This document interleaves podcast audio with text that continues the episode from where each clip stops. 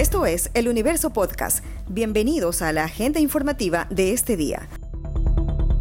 Hoy es miércoles 5 de enero de 2022, Día del Periodismo Ecuatoriano. Lo saluda Juan Pablo Pérez. Mientras aumentaban en varias ciudades de Ecuador las filas de personas que buscan realizarse una prueba para detectar coronavirus, el Ministerio de Salud Pública anunció que el país afronta ya no un aumento de casos, sino un nuevo brote. Ante la demanda de test, la cartera de Estado anunció que las pruebas en las unidades del Ministerio solo se tomarán bajo prescripción médica, dependiendo de cada cuadro clínico, según indicó la ministra Jimena Garzón. Las pruebas de antígeno y las pruebas de PCR en el Ministerio de Salud Pública son completamente gratuitas. La atención médica es completamente gratuita. Lo único que nosotros estamos haciendo de forma técnica y para poder eh, controlar el consumo de estas pruebas de PCR y de antígenos es pedir, sacar lineamientos para que los médicos del Ministerio de Salud Pública den una orden a sus pacientes, den una prescripción a sus pacientes del Ministerio de Salud Pública para que las pruebas que se hacen en el Ministerio de Salud Pública se puedan realizar de manera técnica. Esta disposición no aplica para laboratorios privados ni centros del IES, ISPOL o ISFA. En Guayaquil continúan las extensas filas de quienes buscan la prueba en centros particulares, tal como reportó Carolina Pimentel, periodista de El Universo desde el norte de la ciudad hay cientos de personas que están llegando. Eh, algunos han, han esperado durante una hora para que se realice la prueba, la fila es lenta. Sin embargo, continúan llegando a ese y a otros laboratorios del norte de Guayaquil.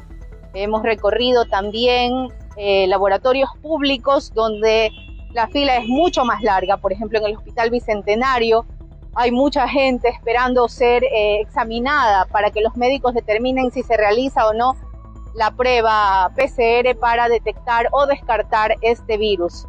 También en los laboratorios del Ministerio de Salud Pública hay largas filas.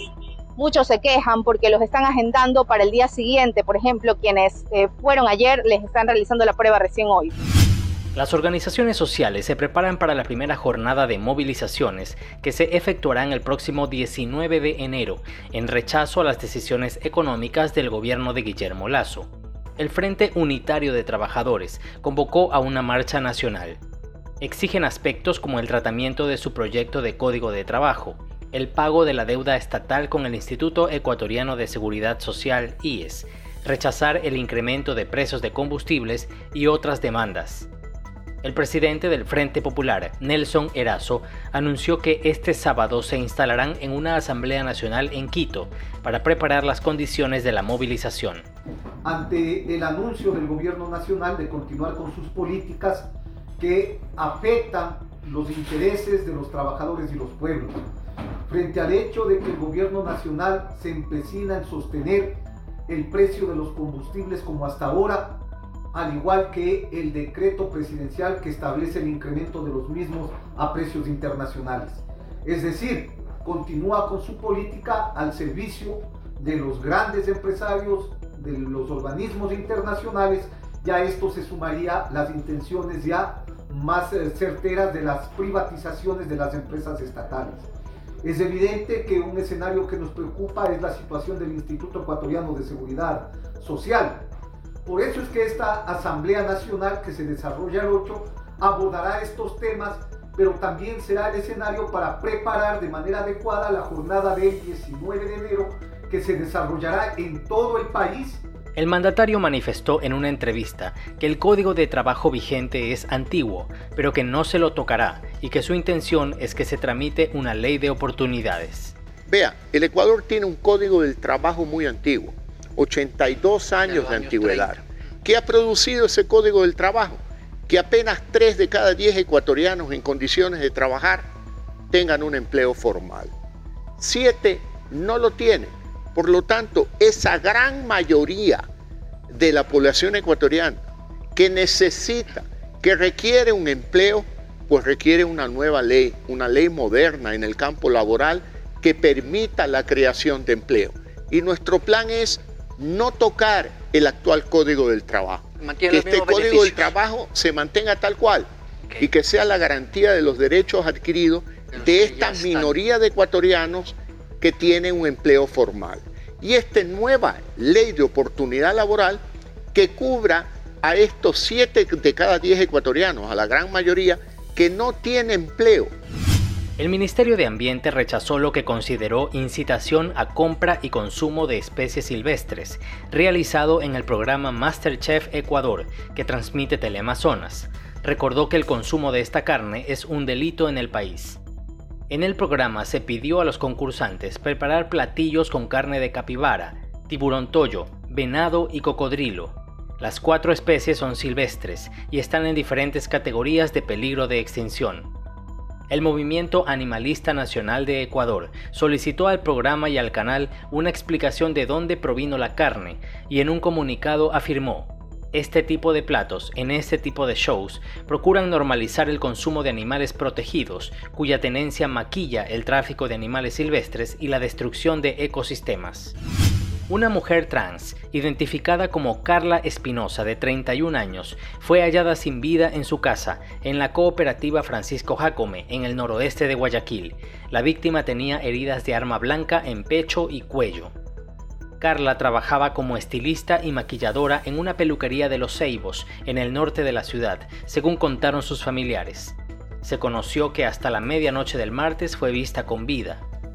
El jefe policial del distrito Florida, Giovanni Arguello, mencionó que en la escena del crimen no se encontró el celular de la fallecida y que las puertas no estaban forzadas. Carolina Pimentel, periodista de El Universo, nos cuenta detalles del primer transfemicidio del año. Los familiares eh, se preocuparon porque no contestaba las llamadas telefónicas, tampoco respondía a la puerta e ingresaron a la vivienda encontrando el cuerpo de Carla. Lo que se sabe hasta el momento es que habría recibido al menos cinco puñaladas en el pecho y en el cuello y que el cuerpo tenía un trapo en la boca. Se presume que fue para que no gritara, no pidiera auxilio. En la escena no se encontró el celular de la víctima, la puerta no está forzada. Este es el primer transfemicidio que se registra a nivel nacional. El año pasado se dieron al menos ocho casos. Eh, un transfemicidio es un asesinato a un trans. El año pasado ocurrieron algunos casos. De hecho, el CEPAM, el Centro para la Promoción y Acción de la Mujer, lleva un registro detallado y la Asociación Silueta X ha realizado varias, eh, varias quejas públicas, varios plantones pidiendo justicia y una correcta investigación para las personas que conforman, que forman parte de este grupo minoritario. ¿no? Esta noticia ha estado entre lo más leído de eluniverso.com en las últimas horas. El Consulado de Estados Unidos en Guayaquil reanudó las entrevistas en esta sede diplomática para la emisión de visas. Las entrevistas de rutina para visas también se realizan en la embajada de ese país en Quito. En la página web de la embajada se indica que existe disponibilidad para todas las categorías de visas. La demanda de este documento es extremadamente alta y el tiempo de espera para una entrevista de rutina para visas de turista es de más de un año. El consulado aclaró que aquellas personas que tienen cita para 2023 pueden adelantarla si hay una fecha anterior disponible. Para eso se debe monitorear el sitio web de la Embajada y el Consulado de Estados Unidos en Ecuador. Esto fue lo más destacado de la jornada. Hasta la próxima.